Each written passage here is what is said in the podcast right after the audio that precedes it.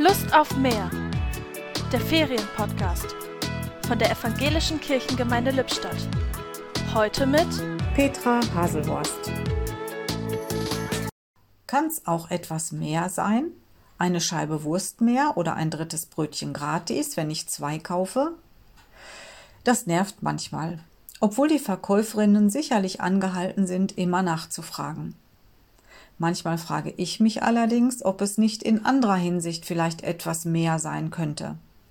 Mehr schöne Momente im Leben, mehr Lachen, mehr Glück, mehr Leichtigkeit, mehr Hoffnung, dass sich die Zustände in den Seniorenheimen und Krankenhäusern doch bald etwas lockerer gestalten lassen.